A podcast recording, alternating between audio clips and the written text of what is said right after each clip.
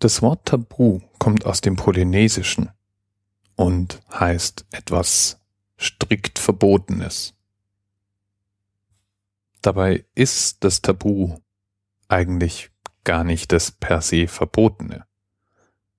Also das, wofür es ein Verbot gibt, sondern Tabus sind Dinge, die unausgesprochen verboten sind.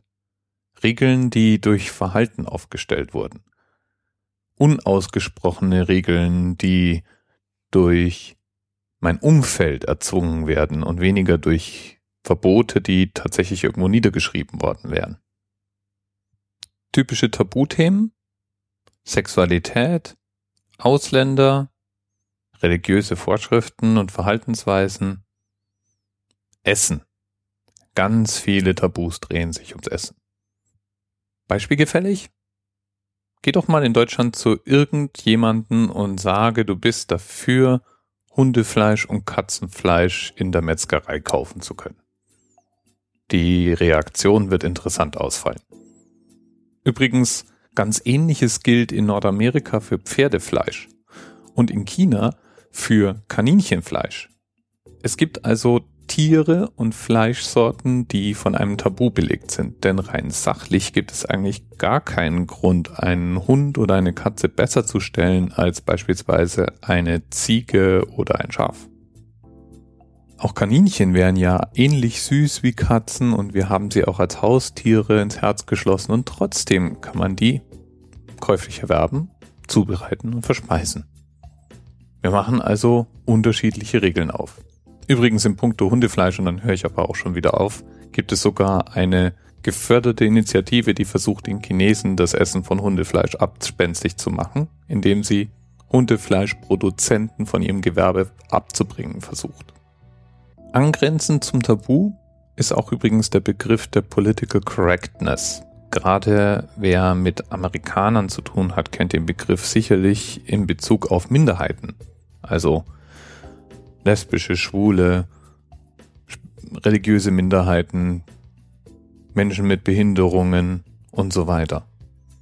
Und der Begriff der Political Correctness beschreibt einen Effekt, der eintritt, wenn man versucht, seine Sprache massiv zu kontrollieren, um Minderheiten nicht zu benachteiligen. Dahinter steht die Idee, dass so wie ich mich ausdrücke, gleichzeitig auch eine Art selbsterfüllende Prophezeiung in Gang kommt wenn ich praktisch in meiner Sprache schon Diskriminierungen enthalten habe, dann wirkt sich das auf die Sicht auf andere Menschen aus.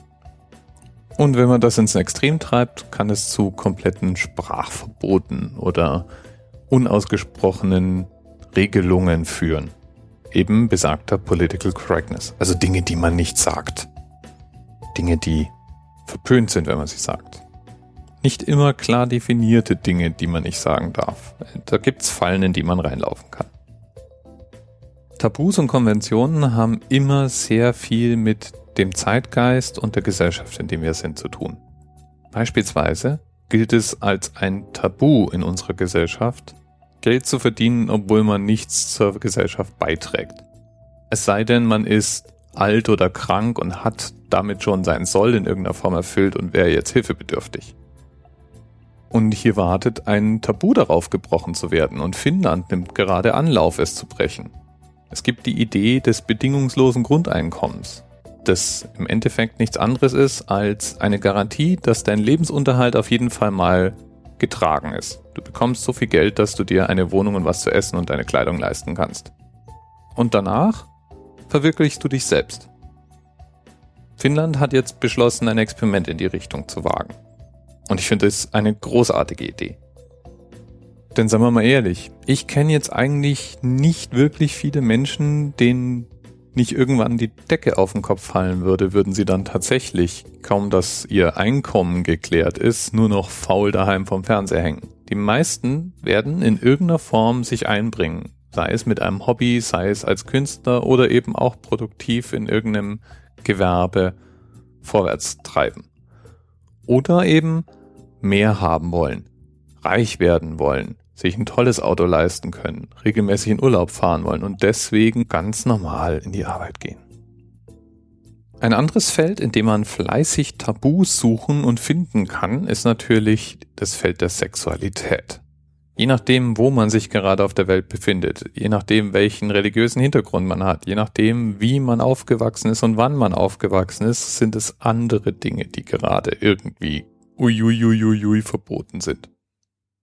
Und Literatur, Film oder Medien ganz allgemein versuchen diese Tabus immer wieder zu brechen.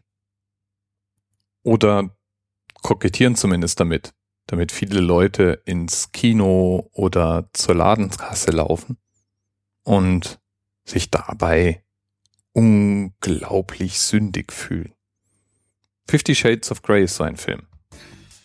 Eigentlich wohl ein unglaublich schlecht geschriebener Roman, ich habe ihn tatsächlich nie gelesen, aber das behaupten wahrscheinlich viele. Kannst jetzt glauben oder es lassen. Ist das berühmterweise verfilmt worden. Inzwischen gibt es ja schon zwei Teile davon. Und in Fifty Shades of Grey geht es um Sex. Oft auch Sex, der erzwungen wird. Sex mit Fesselspielen. Sex in seiner extremeren Form. Allein die Mitglieder der sogenannten BDSM-Szene, das sind die, die wirklich mit Bondage, Domination, Submission spielen, werden nicht müde in Blogposts, Artikeln, Podcasts, Videos darauf hinzuweisen, dass alles, was man in Fifty Shades of Grey sehen kann, häusliche Gewalt, Vergewaltigung und Missachtung ganz grundsätzlicher Prinzipien sei. Für die breite Bevölkerung bricht BDSM im Kino ein Tabu, weil vor gar nicht so langer Zeit hat man über Sex eigentlich gar nicht gesprochen. Schon gar nicht in Filmen. Neu ist es allerdings auch wieder irgendwie nicht. Bis jetzt war es so, dass die Menschheit aus jedem Medium auch es geschafft hat, Porno zu erzeugen. Lies dir einen Roman von Henry Miller durch und du weißt, alles, was man zum Thema Sex schreiben kann, wurde irgendwann schon mal geschrieben. Und du kannst natürlich in der Literaturgeschichte weiter zurückgehen. Viele Anspielungen, die in Shakespeares Werken auftauchen, lassen sich ziemlich eindeutig auf Sex zurückführen. Das war halt schon immer ein wichtiges Thema für uns. Und irgendwie auch schon immer tabuisiert. Übrigens gibt es keine tabufreie Gesellschaft. Das ist laut Sozialwissenschaftlern gar nicht möglich. Wir haben immer irgendwelche Regeln, die aus unserem Verhalten entspringen. Und das sind auch die Hauptunterschiede zwischen den Kulturen. Der Code, dem wir folgen, wenn wir miteinander umgehen. Wenn dann jemand diesen Code bricht, müssen wir einfach nur tolerant und schnell genug sein zu erkennen, dass das kulturell bedingt ist und vielleicht einfach damit zu tun hat, dass unser Gegenüber in einem anderen Umfeld aufgewachsen ist als wir.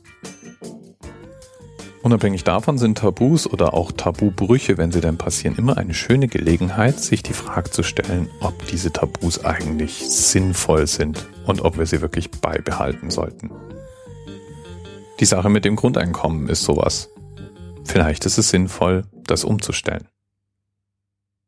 Und in der Vergangenheit gibt es unzählige Beispiele für Tabus, die damit zu tun haben, was Frauen durften, was Männer durften und was die jeweiligen Geschlechter eben gerade wieder nicht durften, die auch gekippt sind, weil sie einfach nicht sinnvoll waren. Und in diesem Sinne, lasst uns weiter unsere Tabus auf die Probe stellen und hin und wieder mal eins brechen. Ich glaube, das ist gesund. Bis bald.